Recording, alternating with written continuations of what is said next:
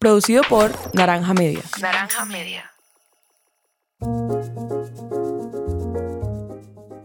Bienvenidos a Universo de Trora, Historia de una Startup, una miniserie de Emprendete en donde por primera vez documentamos a detalle las historias más íntimas y los aprendizajes detrás de la historia de una empresa. Este show es el producto de decenas de conversaciones y aprendizajes que tuvimos con los fundadores, con los primeros empleados y en general con amigos de Trora, una empresa que busca combatir el fraude con tecnología y que no paró de sorprendernos. Bienvenidos al episodio número 2. En el episodio pasado les contamos la historia de César Pino, les contamos su camino no tan exitoso haciendo empresa junto con su papá y cómo eso y otras experiencias lo hicieron un muy buen desarrollador de software. Les contamos cómo nació expedientes.com, una página para consultar antecedentes por internet en la que César trabajaba los fines de semana. Y también les contamos la historia del papelito, una especie de volante que apareció en la sala de sistemas de la Universidad del Valle con una oferta de trabajo. Pueden ser estudiantes a partir de cuarto semestre que quisieran aprender nuevas tecnologías. Yo siempre había pensado en hacer esto en Cali desde que estudié allá, porque cuando, cuando yo estudié estaba como en, yo estaba como en cuarto semestre, recuerdo, y yo dije, mierda, yo, yo podría estar trabajando y estar produciendo buen código para una empresa en este momento, pero no hay nadie que vaya a confiar en mí y que me vaya a aceptar en un trabajo en este momento. Y efectivamente nadie me aceptaba, es como cuarto semestre, pero yo me sentía en la capacidad. Entonces eso siempre había estado rondando en mi cabeza y siempre había querido hacerlo, siempre había querido dar esa oportunidad a, algunas personas que estuvieran en la universidad y sintieran que pudieran hacerlo. Entonces justo en ese papelito yo le dije a César que pusiéramos desde cuarto, quinto semestre en adelante. El hermano de César imprimió los volantes y lo repartió él mismo. Esta persona que escuchan es David Cuadrado, que como les dijimos es la segunda pieza que necesitamos para contar esta historia. Y sí, la idea de los papelitos fue de él. David no es alto, pero tampoco bajito, es reservado, tiene un sentido del humor fino, de esos que lo toman a un nuevo medio desprevenido, y es fácilmente una de las personas más inteligentes con las que hemos conversado. Esta es la historia de David. Pues desde que yo tengo memoria ha habido un computador en mi casa y pues eso eran los 80, que no era muy común en los computadores. Entonces, pues siempre me han llamado la atención los computadores y cómo funcionan. Y esos computadores pues no eran como los de hoy, con mouse y con todo eso, sino más de comandos. Uno insertaba un disquete y, eso booteaba. Entonces, pues lanzábamos logo y eso era como jugar. Y teníamos como un libro, entonces hacíamos las instrucciones y, y dibujamos estrellitas o dibujamos florecitas. Y eso era como jugar. Y también teníamos juegos, por cierto.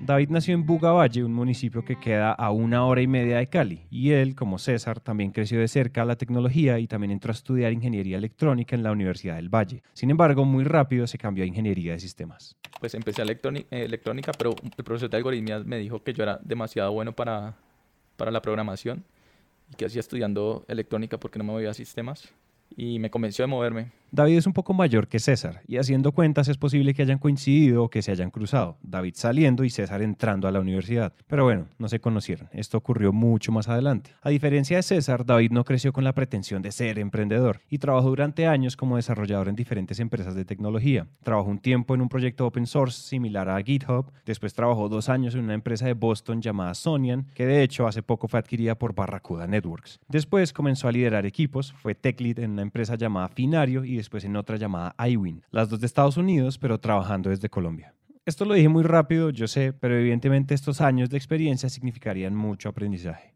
Sí, tuve mucha gente que me guió y de la que pude aprender mucho. Aprendí pues cómo se trabajaba en los startups de Estados Unidos. Que en ese momento David no los llamaba precisamente startups. No, yo no les llamaba startup.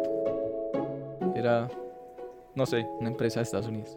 David, como se van a dar cuenta en este podcast, no es una persona de muchas palabras. Si nos atreviéramos a describirlo, es una persona que prefiere que sus acciones hablen por él. Tal vez de eso se ha tratado toda su carrera. Pues fíjate que yo no soy una persona de, muchas ambiciones, no, no me considero ambicioso. Simplemente lo que yo trato es de hacer un buen trabajo siempre. Siempre trato de que lo que, lo que estoy haciendo lo haga bien o muy bien. Esa es como mi filosofía. Esa filosofía, más temprano que tarde, lo llevaría lejos. Bueno, después hice varias cositas hasta que eh, me uní a Authy, que es una startup de, bueno, era una startup, lo que hacíamos era Two-Factor Authentication. En esa época no era nada conocido, pero pues empezamos a hacer eso con Daniel Palacio. Daniel me contactó, me, me escribió un email y me contó de la empresa. Con él, bueno, con él fuimos a Y Combinator en el 2000 11, 12, por ahí. Y éramos de los poquitos latinoamericanos. Creo que fuimos, el, no, sí seguro que fuimos el primer colombiano y no estoy seguro si fuimos el primer latinoamericano, pero es posible también. Esperen, esperen. David es tan modesto que eso puede llegar a sonar pequeño y no lo es. Y Combinator es posiblemente la aceleradora de startups más reconocida del mundo, donde han pasado empresas como Dropbox, Airbnb, Reddit o incluso Rappi. Lo que siempre se dice de ellos es que la probabilidad de pasar es menor que la probabilidad de pasar a Harvard, o que para octubre del año pasado la valoración total de las empresas que han pasado por ahí es de 155 billones de dólares. Lo impresionante no es solamente que David haya estado ahí, sino que lo haya hecho en el 2011. Es que haya sido parte de la primera empresa colombiana que pisó esas oficinas icónicas y que para muchos son legendarias en Mountain View. Como nos contó y como cuentan todos los que han pasado por ahí, la experiencia es realmente transformadora. Allí David construyó la primera versión de Authy, donde trabajó como tech lead y después como principal engineer, y donde de nuevo seguía formándose. Y allí me tocaba hacer de todo, me tocaba hacer tanto móviles como backend, frontend, lo que saliera, integraciones, aplicaciones de escritorio también hicimos. Nosotros allí estuvimos pues desde 2011 hasta el 2015, febrero de 2015, que fue cuando Twilio nos adquirió. Porque antes de eso habíamos hablado con Google, pero la intención de Google era acabar el producto y mover a todo el mundo a Estados Unidos. Eso era algo que no queríamos en ese momento. Entonces la propuesta de Twilio nos llamó mucho más la atención.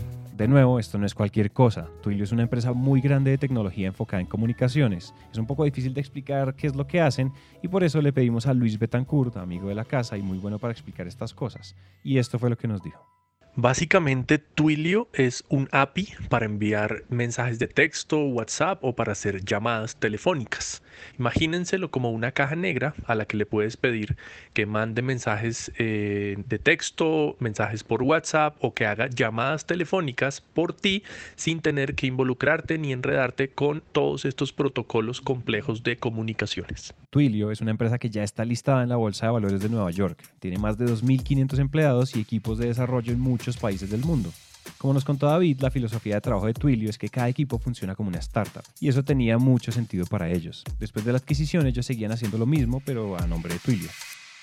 No, ahí seguía con mi mismo rol, líder tecnológico, de pronto un poco de más alto nivel, pero pues siempre había sido como arquitecto y líder tecnológico, entonces me mantuve en ese, como en ese cargo. Twilio es grande y ha crecido muchísimo, hoy en día son más de 3.000 personas pero nuestro equipo aquí en Bogotá no es que haya crecido muchísimo. Sí creció, pero no, no muchísimo, hay que decirlo. Es justamente en ese momento que aparece César en la historia. Como escuchamos en el final del episodio pasado, César fue elegido entre cientos de aplicantes. Lo que no sabían es que esto, más temprano que tarde, les cambiaría los planes a los dos. Para seguir es importante contarles dos cosas. Primero, estando en Twilio, César dejó un poco de lado expedientes.com, su otra empresa, pero no la abandonó, sino que seguía trabajándole los fines de semana. En ese punto la empresa facturaba unos 5 millones de pesos mensuales, que en esa época era un poquito más de 2 mil dólares, y estaban teniendo problemas con su socio. De hecho, ya habían decidido que César le compraría su mitad. Y segundo, David y César se hicieron buenos amigos. Podríamos decir que eso que los unió fue la salsa.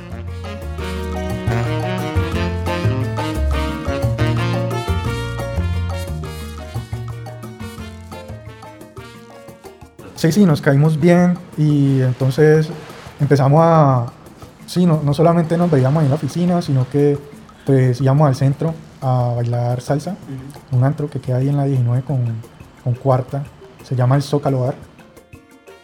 El Zócalo Bar es, es un lugar como underground, por allá metido en un parqueadero en el fondo. Es un sitio interesante. Ah, ¿cómo empezó eso? No recuerdo. Bueno, yo, yo iba los sábados a, a un bar a bailar y hacían clases y todo. Tenía amigos allí. Y entonces invité una vez a César con la esposa. Y entonces ya se volvió como una, una rutina ir los sábados a bailar salsa. A veces íbamos a comer antes o después. Y en una de esas César me contó sobre expedientes. Nosotros estábamos comiendo hamburguesa ahí en Juan Burgers. Entonces le empecé a hablar de expedientes. Ah, mira, yo tengo este negocio. Está abandonado, yo no le dedico nada de tiempo, pero ahí produce, da, es un buen negocio. En ese momento César quería vender expedientes o deshacerse o no sé qué. Le dije, ah, pues estoy aburrido con mi socio actual él, y ellos están vendiendo en ese momento. Están vendiendo, lo venden por 50 millones de pesos. Y nos fuimos caminando así a la oficina. Yo iba por un maletín. Y ahí me dice, yo quiero comprar yo quiero comprar la parte de tu socio. O sea, como que sin pensarlo. Fue prácticamente ahí mismo, o sea, el mismo día. Mientras caminábamos, como que tomó la decisión.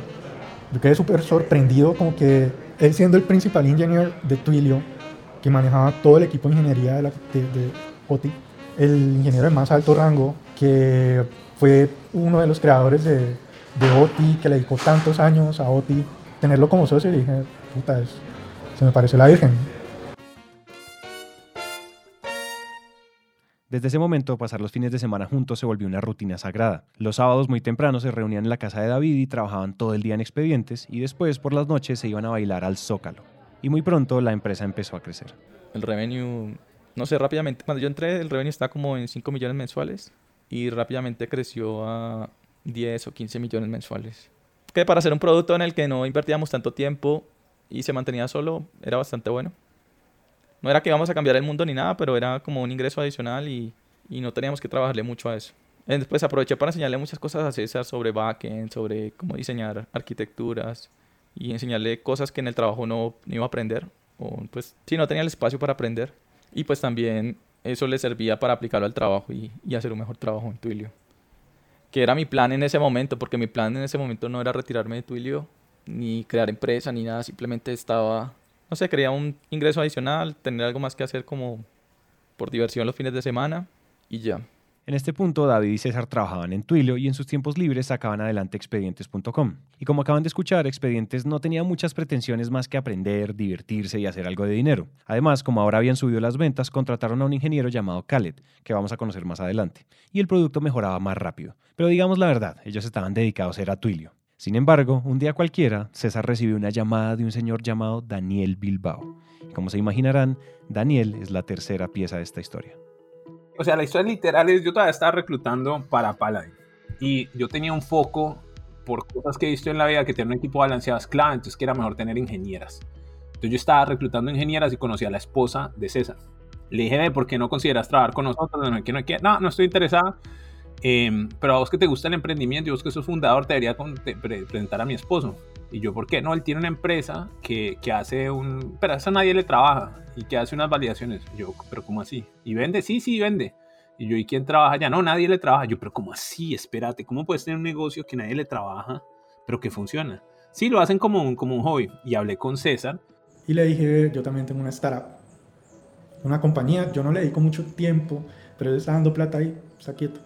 Y César tenía un negocio que vendía, César y David, pues que vendía 100 millones al año, una cosa así, que tenía un ingeniero que le trabajaba medio tiempo y ellos lo hacían como de hobby.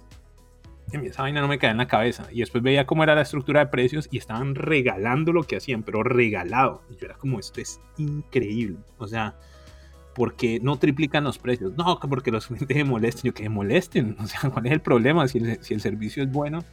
Y él me dijo, ve, tu, tu idea está muy bacana, pero usted- ustedes no lo están haciendo bien. Ustedes conocen Checker. Es una compañía que vale un billón de dólares, que levantó 100 millones de dólares recientemente. O sea, ustedes no se imaginan lo que esto puede valer. Esa, esa compañía puede valer muchísimo dinero. Entonces yo como estaba tratando de ver cómo hacer cosas alternativas, les dije, le hice un deal.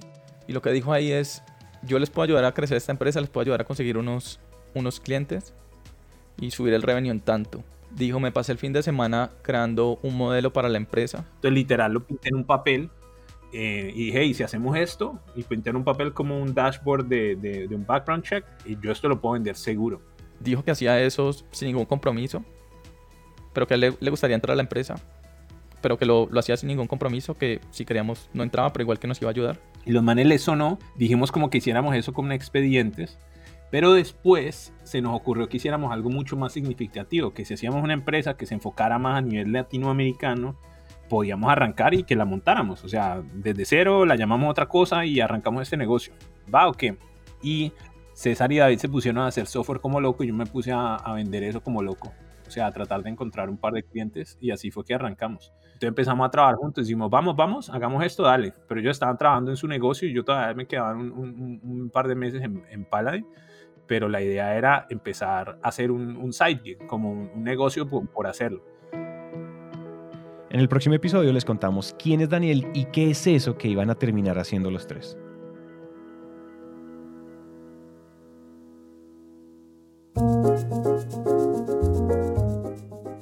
En serio queremos escuchar sus comentarios sobre este podcast. Escríbanos a universo.truora.com y nos cuentan qué piensan, qué les gustó y qué quieren saber.